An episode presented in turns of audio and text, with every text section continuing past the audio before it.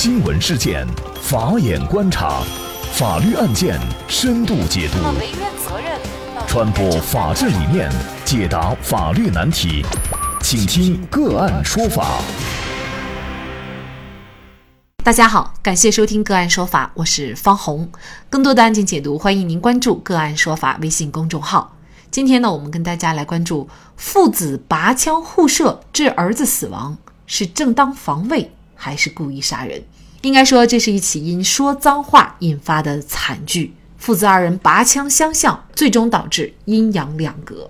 据人民法院报报道，二零一七年九月二十二号，四川省古蔺县的某村，这天呢是老刘请当地的村民帮忙为他的父亲包坟的最后一天。立完碑以后呢，六十六岁的老刘就请村民和家人到家吃饭喝酒，儿子小刘和儿媳小祝当时也在场。席间聊天的时候啊，老刘就叫小刘注意平时口语，不要说脏话。小刘当时也没有说什么。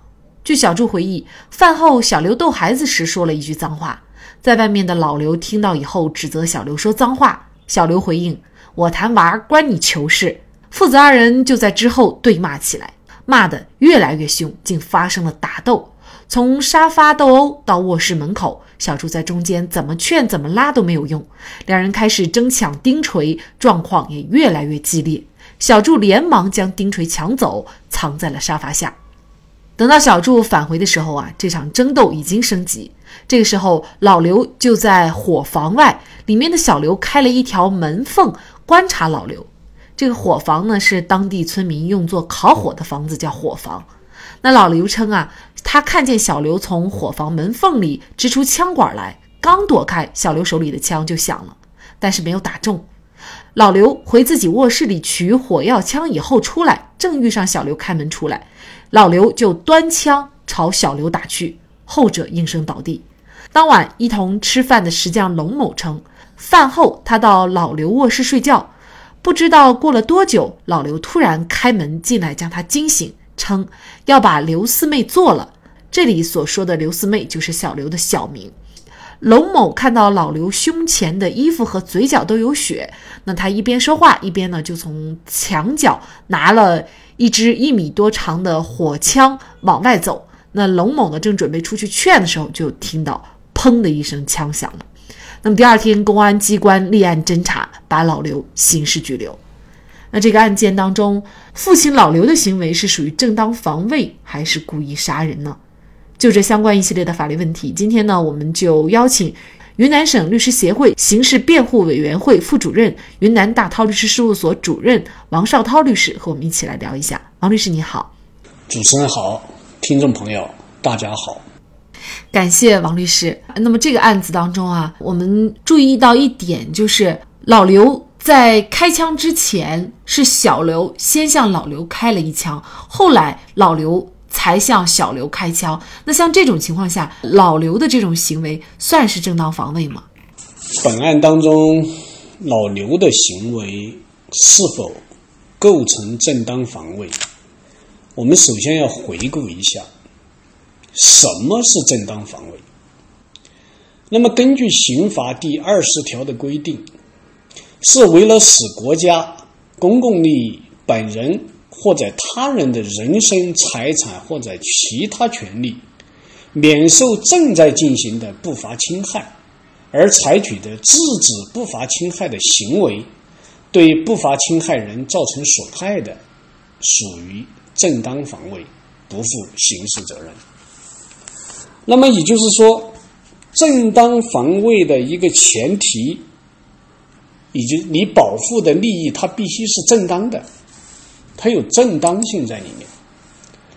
我们来看这个本案当中，两父子因为一些口角纠纷，首先是相互的这种对骂，对骂过后就开始升级，就进进行打斗。在打斗的过程当中，争抢钉锤，然后再进行升级，然后就相互都用枪来向对方射击。显然，在这本案当中，他就没有一个权利的正当性，双方都是因口角纠纷而实施的一些这个伤害行为、暴力行为，而不是属于一种正当的。它前提条件它没有正当性，因此所谓的老刘他就不构成正当防卫，不属于这样的法律概念的概念下的行为。那这个案件呢，公安机关是以故意伤害罪立案侦查的，但是最后呢，造成的结果是小刘死亡了。那么像这样的一个案件，为什么是故意伤害立案侦查，而不是故意杀人呢？因为在立案的过程当中，他可能会发生一些偏差，可能会当时公安机关在侦查的时候，考虑到双方的这种特殊的关系。似乎没有故意杀人的这个主观的故意，所以他才以故意伤害案件来立案。但事实上，从这个案情上来看，他就是一个故意杀人。为什么这样说呢？第一个就是由语言的表述，在这个所谓的石匠龙某的这个证实当中。这个老刘曾经跟他说过一句话，就是要把刘师妹做了。刘师妹就是本案当中的小刘，他的小名。那么这个意思，按通常的理解，要把谁做了，实际上他就有杀人的故意在里面，这是其一。其二，那么从双方所用的这种作案的工具。或者叫老刘使用的这个作案工具来看，它是枪，而这种枪是随时可以致命的。哎，无论是身上、身上躯干部分，还是这个头面部，它都是可以致人死亡的。所以从作案工具来看，它是可以足以致人死亡。第三个方面就是从他枪击的部位，比如说在这个案子当中。他是指着小牛的手，或者说呃腿、脚这些部位，有意识的、故意的往这些部位去进行射击，那么可能作为一个故意伤害案件还是合适的。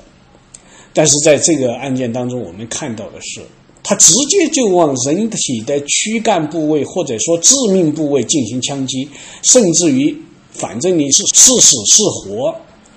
他都完全不在乎。那么，即便不是直接的故意杀人，他也是一种间接的故意杀人。所以在本案当中，应该准确的故意杀人罪，而不是故意伤害罪。那么，初一看题目啊，父子拔枪互射，可能很多人以为是发生在国外，因为有一些国家呢，他对这个持有枪支啊，是在某种程度上是合法的。但恰恰呢，这个案件就发生在我们国家的四川省啊。那么老刘呢，他自己供认他有四把枪，打死小刘的火药枪呢是他做的。那么这个枪啊，平时是用来打鸟和雕泥的。而小刘手持的枪呢，是小刘自己做的，枪身啊大概长约五六十公分，是铁做的。那这把枪打的是玻璃珠，可能在四川的一些农村。会有村民自制枪支打猎的这样的情况，也许是比较普遍的。但是这种私制枪支并且还存放使用，这种行为是否涉嫌犯罪呢？虽然这个案件啊，在作案工具的使用上，确实是有一些让人匪夷所思。就像主持人说的，如果不是看里面的内容，还以为到西部片里面的呃一个场景。而事实上，这就是发生在我们国家的农村的这么一个刑事案件。呃，对于枪支啊，在我们国家是属于严格管制的、严格控制的一种东西。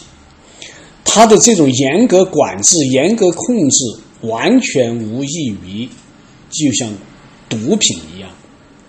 那么，也就是在我们国家，无论你是制造、贩卖，运输、使用、私藏，其实它都是构成犯罪。所以，像在本案当中所谓老刘或者无论是老刘还是小刘，他们的这些自制枪支，而且这种枪支它是有足以致人于死亡，或者说有一定的这个威力的。那么像这种行为，其实它都是一些犯罪行为。那么这个案件，我们来看一下法院最终的一个审理。四川省泸州市中级人民法院最终判决被告人老刘犯故意杀人罪，判处无期徒刑，剥夺政治权利终身；犯非法持有枪支罪，判处有期徒刑五年六个月。数罪并罚，决定执行无期徒刑，剥夺政治权利终身。扣押在案的涉案枪支依法予以没收，由公安机关依法处置。那么，六十六岁的老父亲晚年生活就要在牢狱里度过了。您怎么看这个法院的判决呢？对于法院以故意杀人罪判处无期徒刑，我觉得也是在法律允许的范围之内，应该说也有它的法律的依据。那么这个依据在哪儿呢？这个就是在我们最高人民法院有一个关于宽严相济的刑事政策的若干意见。那么在这个若干意见当中啊，就专门有这个条款。比如说，在这个政策当中，第十七条就是对于自首的被告人，那么除了那些罪行极其严重、主观恶性极深、人身危害性极大，或者恶意利用自首规避法律制裁的以外，一般均应依法从宽处罚。比如说第二十二条，由于因恋爱、婚姻。家庭邻里纠纷等民间矛盾激化引发的犯罪，或者因为劳动纠纷管理失当等原因，犯罪动机不属于恶劣的犯罪，因被害方有过错，或者是基于义愤引发的，或者具有防卫因素的突发性犯罪，应酌情从宽处罚。那么也就是说，我们的这个刑事政策就已经有这样的规定。像这种发生在家庭内部的这种民间矛盾而引发的犯罪，它的处理的时候是酌情从宽处罚。那我们故意杀人的一个量刑是什么一个量刑呢？它是从死刑、无期徒刑到十年以上的有期徒刑。所以在本案当中，因为持枪，呃，因为口角纠纷。然后发生了打斗，最后发生了这样一个故意杀人，造成了他儿子死亡的这么一个案件，那么判处一个无期徒刑，应该说，呃，是适当的。他也是严格的遵循了最高法院的关于宽严相济的这么一个刑事政策做出的这么一个判决，所以我认为这个判决是没有任何问题的。所以呢，可能从这个案件当中也提示大家，就是。有一些打猎的这个枪，虽然你可能仅仅是用它来打猎，但是呢，这个很有可能就是已经触犯了我们国家的刑法，甚至是涉嫌犯罪了。这个案件当中，因为一个很小的口角纠纷，最终啊，一人丧命啊，六十六岁的老人啊，基本上这个后半生啊，就要在牢房里度过了。应该说，从案件的这个叙述的情节来看啊，我们只能说这个老的不像老的，小的不像小的。所以呢，在这里提醒大家，日常生活当中，尤其是家庭纠纷会常有，但是大家还是应该理智的对待，尽量大事化小，小事化了。好，在这里呢，也再一次感谢云南大韬律师事务所主任王绍涛律师。那么，大家如果想获得我们节目的图文资料，欢迎您关注“个案说法”的微信公众号，在历史消息当中就可以找到这期节目的全部图文资料。那么，大家在生活工作当中遇到一些法律问题呢，也欢迎大家向我们进行咨询。您可以添加幺五九七四八二七四六七这部手机号码的微信号，就可以找到我们。他们都非常的资深、专业和负责任。感谢您的收听，我们下期节目再见。